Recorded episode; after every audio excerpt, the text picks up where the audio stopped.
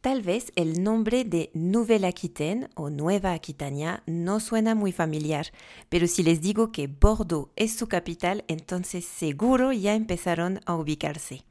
Nueva Aquitania es la región administrativa de Francia más grande y hace frontera con España al sur y sube hasta la ciudad de Poitiers. Las riquezas de este territorio son varias.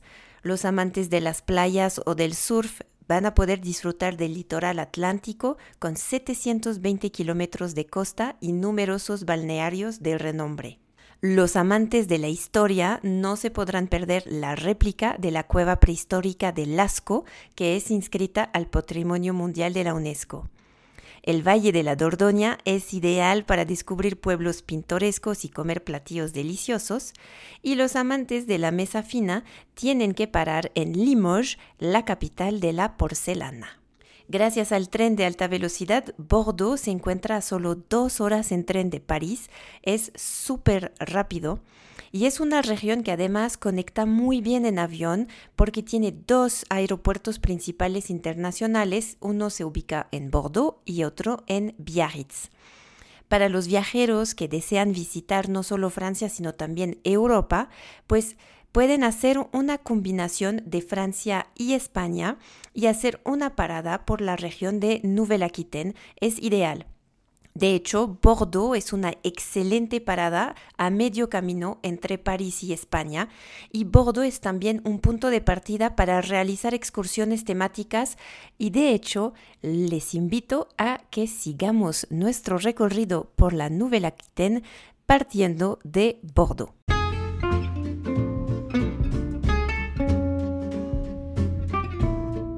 Bienvenidos a esta nueva temporada del podcast Explore France, donde vamos a recorrer cada una de las regiones de Francia, incluyendo sus territorios de ultramar, para hablar de experiencias insólitas, imperdibles o nuevas. Si son agentes de viaje o profesionales del turismo que buscan saber aún más de Francia, los invito a unirse a nuestro programa de capacitación en línea France Connaisseur con el link de registro que encontrarán en la descripción del episodio. Bordeaux es una ciudad hermosa que también fue declarada Patrimonio Mundial por la UNESCO y yo tuve la suerte de visitarla dos veces y la última de ella fue hace unas semanas en marzo de 2023 y me llevé una muy grata sorpresa, muchos cambios desde la última vez que había ido hace como unos 10 años. De hecho, yo ya sabía que esta ciudad tenía todo un trabajo de restauración y limpieza de sus, eh, de sus fachadas, de sus edificios, para poder regresar eh, o devolver a la ciudad su esplendor. Entonces se hicieron todo un trabajo de limpieza de las fachadas y de hecho cuando uno se pasea por el centro histórico todavía queda algunos edificios que no fueron limpiados y se ve como estaba todo de negro por la contaminación y el paso del tiempo. Y uno se imaginará que hace unos años pues no era la, el mismo esplendor porque todo estaba más triste. Y ahora con esa limpieza de las fachadas pues se ve una ciudad muy linda y nos sentimos un poco como en París. Bordeaux es como un mini París por sus edificios de estilo Haussmann y por eh, pues toda la construcción que tiene. Y estoy segura que entre las personas que escuchan este podcast hay exploradores de Francia que les gusta mucho el shopping y la moda. Y yo les tengo una recomendación porque una de las calles del centro histórico de Bordeaux se llama la calle Sainte-Catherine y es la calle peatonal y comerciante más larga de Europa. Así que seguro van a encontrar qué comprar y poder disfrutar de un tiempo de compras. Pero si lo suyo no es ir de compras, no se preocupen porque durante la visita al centro histórico también se pueden hacer algunas paradas golosas para degustar algunos de los dulces y postres típicos de la región. Nosotros nos tocó eh, ir a una chocolatería, que es una de las chocolaterías más antiguas de Bordeaux. Entonces, eh, la tienda es muy linda y nos tocó durante la Pascua. Entonces, había también unas vitrinas con los huevitos y todos el imaginario de la Pascua en chocolate. Entonces, se veía divino y probamos ahí un chocolate envinado Después fuimos a otra tienda que tenía un dulce que se llama Dune Blanche, o es más bien como un pastelito con crema chantilly, por eso se llama Duna Blanca. Y el postre estrella de la ciudad es el cannelé de Bordeaux. No se pueden ir de Bordeaux sin haber probado este postre, este dulcecito típico de la ciudad. Y después de caminar por todas estas hermosas calles, pues obviamente un descanso parece necesario y una buena parada es terminar su recorrido en el bar del Conseil Interprofessionnel du Vin de Bordeaux, el Consejo Interprofesional del Vino de Burdeos, para degustar una copa de vino de la región. Tienen una carta específica de eh, vinos por copeo para poder probar vinos de toda la región. Y en mi último viaje, además de poder disfrutar de este centro histórico que yo ya conocía, pude descubrir otros barrios renovados de lo que llaman el Bordeaux marítimo, que se encuentra un poco más al norte del centro histórico. De hecho, ahí nos hospedamos en un nuevo hotel que se llama Hotel Renaissance. Es un hotel de cuatro estrellas y a un costadito está otro hotel de tres estrellas que se llama Moxie, que es un ambiente más juvenil y un poco más económico. Pero ambos tienen vistas al río Garona que pasa por ahí. Y el Hotel Renaissance sí tiene algo muy sorprendente cuando los huéspedes llegan. La entrada está conformada por enormes cilindros de cemento que son vestigios del pasado industrial de la zona, porque donde está ese hotel antes era una antigua fábrica de aceites. Entonces conservaron estos cilindros enormes para eh, pues respetar eh, este pasado, esta historia y esta arquitectura del momento pero eh, obviamente todo lo demás del hotel se remodeló y estaban muy bien las habitaciones, estaba muy moderno y muy atractivo, tanto el lobby como el restaurante y el desayuno también que sirven ahí estaba muy completo y muy bueno con una bonita vista sobre el río Garona. Y es en este barrio donde también se encuentra el nuevo emblema, el nuevo icono de la ciudad de Bordeaux que se llama la Cité du Vin. Es un museo dedicado al mundo del vino y a los vinos del mundo. Y me gustó mucho porque es un recorrido muy lúdico e interactivo que se puede disfrutar a cualquier edad. Es decir, que pueden ir con niños a este lugar y la van a pasar bien y los adultos también se van a divertir y acercan el mundo del, del vino a cualquier persona, sean principiantes o sean expertos del tema del vino, van a encontrar algo que les interese acerca del arte del vino. Y además, pues si les interesa la arquitectura, el edificio en sí es sorprendente y muy espectacular. Y em, lo que me gustó también del espacio es que tienen mucha información disponible en español para facilitar la visita, tanto en la señalización adentro del museo como los audioguías que permiten seguir el recorrido. Dentro del museo hay dos salas o dos espacios que me gustaron mucho. Uno que eh, tenía unos objetos abajo como de una campana de vidrio y tenían un aparatito para poder eh, expulsar aire y permitía oler lo que olían estos objetos, porque obviamente cuando hacemos cata de vino hay que desarrollar mucho el, tema del olfato y gracias a todos estos objetos podíamos oler cosas muy ricas como cosas bastante desagradables. Creo que había uno que era olor a libro viejo y ese no era un olor muy agradable, pero pues son todos esos olores que uno puede ir como detectando en el vino cuando se acerca a la degustación. Otra actividad que me gustó dentro de este museo fue un cuestionario interactivo para descubrir cuál era eh, su vino favorito. Entonces, gracias a como un juego de imágenes, uno iba seleccionando cuál era la imagen que se acercaba más a él.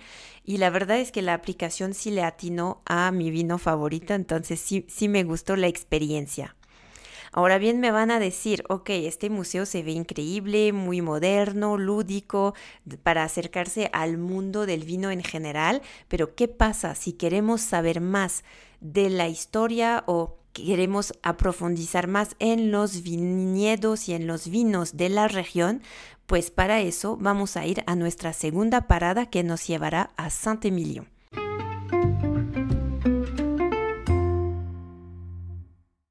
Saint-Émilion es una de las etiquetas más famosas de los viñedos de Bordeaux y con justa razón porque no solo produce uno de los vinos más cotizados de Francia y del mundo, sino también porque es un pueblo encantador que vale mucho la pena visitar. De hecho, es el primer viñedo en haber sido declarado Patrimonio Mundial de la UNESCO en 1999. Entonces, el pueblo de Saint-Émilion es muy pintoresco, con muchas tiendas de vino, obviamente, pero tiene otros atractivos porque también cuenta con una de las únicas dos iglesias monolíticas de Francia. ¿Y qué es una iglesia monolítica? Pues es una iglesia que fue cavada en la piedra caliza, entonces todo el cuerpo de la iglesia se encuentra bajo tierra y solo se ve desde afuera un campanario y la oficina de turismo local organiza visitas guiadas del interior, así como de otros espacios subterráneos de la ciudad, todos los días. Y la buena noticia es que hay visitas en español. En Saint-Émilion y en sus alrededores van a poder visitar varios châteaux. Ojo aquí porque un château en Bordeaux no quiere decir lo mismo que castillo. Seguramente cuando escuchan la palabra château piensan en los castillos del Valle del Loira, pero aquí en la región un château es una propiedad vinícola. Entonces hay algunas propiedades que podrían ser castillos de lo bello que son y hay otras propiedades que sí se llaman chateau pero que son mucho más eh, pequeño. Y hay una oferta enoturística en toda la zona muy amplia y cuando hablo de oferta enoturística me refiero a todas eh, las diferentes opciones que uno tiene para poder acercarse al mundo de los vinos y del viñedo. Entonces van a poder encontrar visitas clásicas a los viñedos y a las bodegas, van a obviamente poder hacer catas de vino, pero también van a poder dormir en alguno de, de estos chatos, de estas propiedades, o van a poder hacer talleres de cocina o incluso talleres de ensamblaje. Y en esa última actividad, pues es algo muy divertido y que es muy propio de la región de Bordeaux porque muchos de los vinos de la región no están hechos a partir de una sola uva, sino que son vinos de ensamblaje, es decir, que mezclan varios tipos de uva. La uva más cultivada y que hace la fama de Bordeaux es el Merlot, le Merlot, que representa aproximadamente el 60% de, del cultivo de uva de la región. Y también se usa Cabernet Franc y Cabernet Sauvignon. Y entonces en esos talleres de ensamblaje a mí me tocó en un viaje eh, hacer ese taller. Nos dieron eh, dos dos tipos de dos uvas y podíamos jugar a hacer nuestros propios ensamblajes para eh, crear a nuestro gusto nuestro propio vino. Entonces, esto es algo que eh, pues se vale, vale la pena vivirlo en Bordeaux. Además de Saint-Émilion, que es uno de, de, los viñedos emblemáticos de la región, hay otras cinco regiones vinícolas en la región y si les interesa saber más, es importante hacer eh, un recorrido, alguna visita con un guía que les pueda explicar justamente pues por qué hay estas distintas zonas, eh, cuáles son como la influencia de, del teruño y qué puede hacer que un vino de tal o tal región sepa diferente y la Oficina de Turismo de Bordeaux cuenta con excursiones de mediodía o de un día desde la ciudad de Bordeaux para ir a conocer algunos de estos viñedos. Eso obviamente incluye excursiones a Saint-Émilion, pero también a las otras regiones como Entre-deux-Mers, Médoc, etc. Ahora, vamos un poco más al sur de la región de Nouvelle-Aquitaine para descubrir otra parte muy interesante que es el País Vasco francés.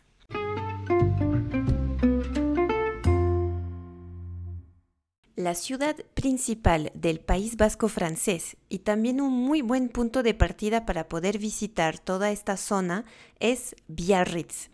Biarritz cuenta con un aeropuerto internacional que está muy bien conectado con varias ciudades europeas, incluyendo París, y también Biarritz está a unas dos horas en tren de Bordeaux. Y para quienes están en un viaje por Europa, que están en España o eh, después de Francia quieren ir a España, también pueden llegar a Biarritz por San Sebastián o por Bilbao del lado español. Biarritz es eh, una ciudad llamada la Reina de las Playas y la Playa de los Reyes, porque en su pasado fue un destino de verano de los reyes y reinas de Europa. Y de hecho, Napoleón construyó un palacio para su amada Eugenia de Montijo en Biarritz y ahora este edificio es un hotel que se llama el Hotel du Palais y es uno de los pocos hoteles clasificados como Palace de France. Es un distintivo muy exclusivo que solo unos 30 hoteles en todo el país tienen y el Hotel du Palais es uno de ellos. Y yo les puedo decir que dormir en este hotel es toda una experiencia, es algo que sí hay que hacer alguna vez en su vida. Y yo le tengo un cariño muy especial porque fue en este hotel que organicé mi primer viaje de prensa con medios de comunicación mexicanos hace casi 10 años. No solo era la primera vez que iba a Biarritz, pero también era la primera vez que me tocaba hospedarme en un hotel tan elegante, tan bello, con un monumento histórico tan importante y pues, o sea, lo tengo muy grabado el momento en el que llegué, este, abrí la puerta de mi cuarto y me asombré por la hermosura del cuarto que pues contaba con mobiliario, cortinas, o sea, con un estilo Second Empire que era el estilo de la época de Napoleón, entonces el hotel conservó este, este estilo y yo recuerdo que mi habitación era tan grande que tenía yo un salón, un cuarto, una sala eh, de baño, pero no encontraba los baños. Les prometo, y eso es una historia real, estuve como dando vueltas buscando dónde estaba el baño de mi cuarto de tan grande que estaba.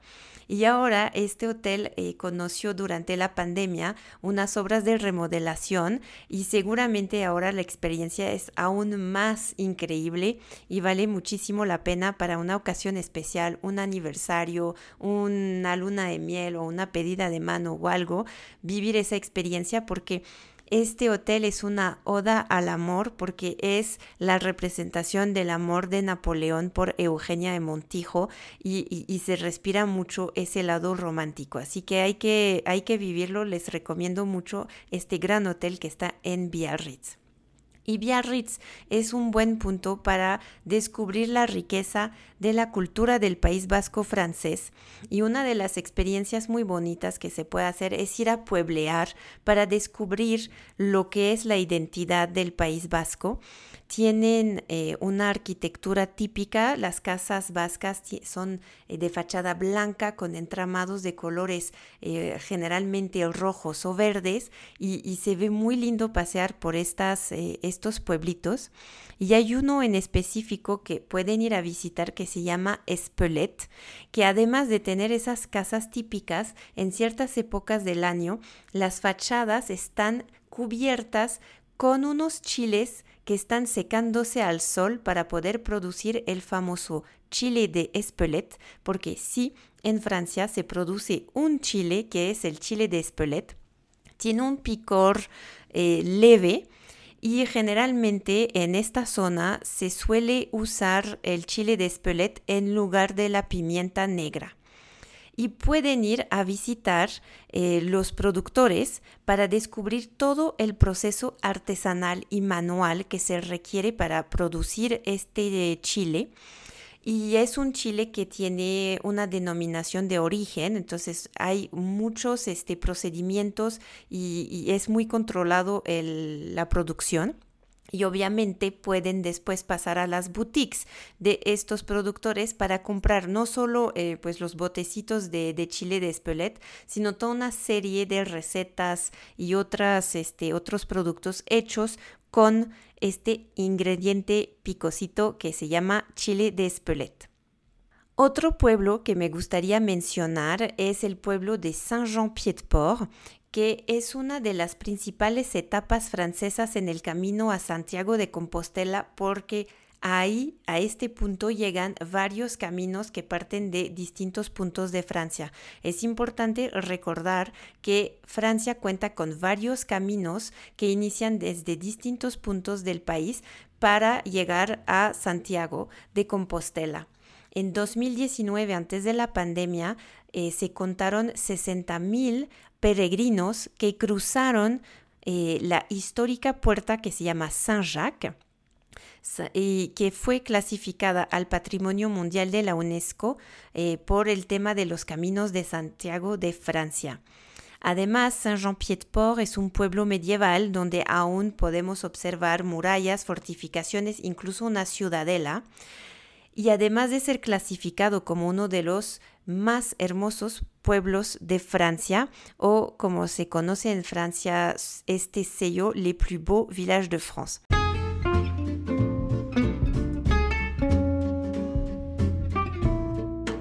Estamos llegando al final de este pequeño recorrido a la región de Nouvelle-Aquitaine. Es el final para el día de hoy, pero me quedaron muchísimos lugares de los que no pude hablar y esto solo fue una pequeña prueba de todas las grandes experiencias que se pueden vivir en Nouvelle-Aquitaine. Si eres profesional del turismo y quieres saber más, te invito a registrarte a nuestro programa de e-learning para descubrir todos los detalles de esta gran región, su gastronomía, su artesanía y otros sitios de interés que se pueden visitar. Y antes de despedirme, quisiera yo recargar, porque no es el caso en todas las regiones de Francia, que en Nouvelle-Aquitaine hay una cercanía con España que hace que hay mucha información disponible en español. Van a encontrar museos, van a tener eh, opciones de visitas guiadas en español y todo eso va a hacer que el viaje va a ser mucho más fácil.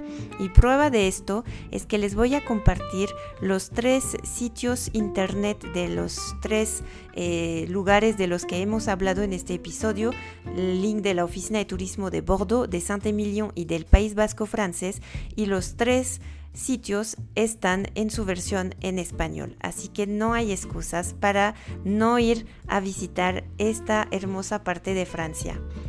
Esto fue todo por el episodio de hoy. Gracias por seguir este podcast y nos escuchamos en 15 días para descubrir los imperdibles de una nueva región.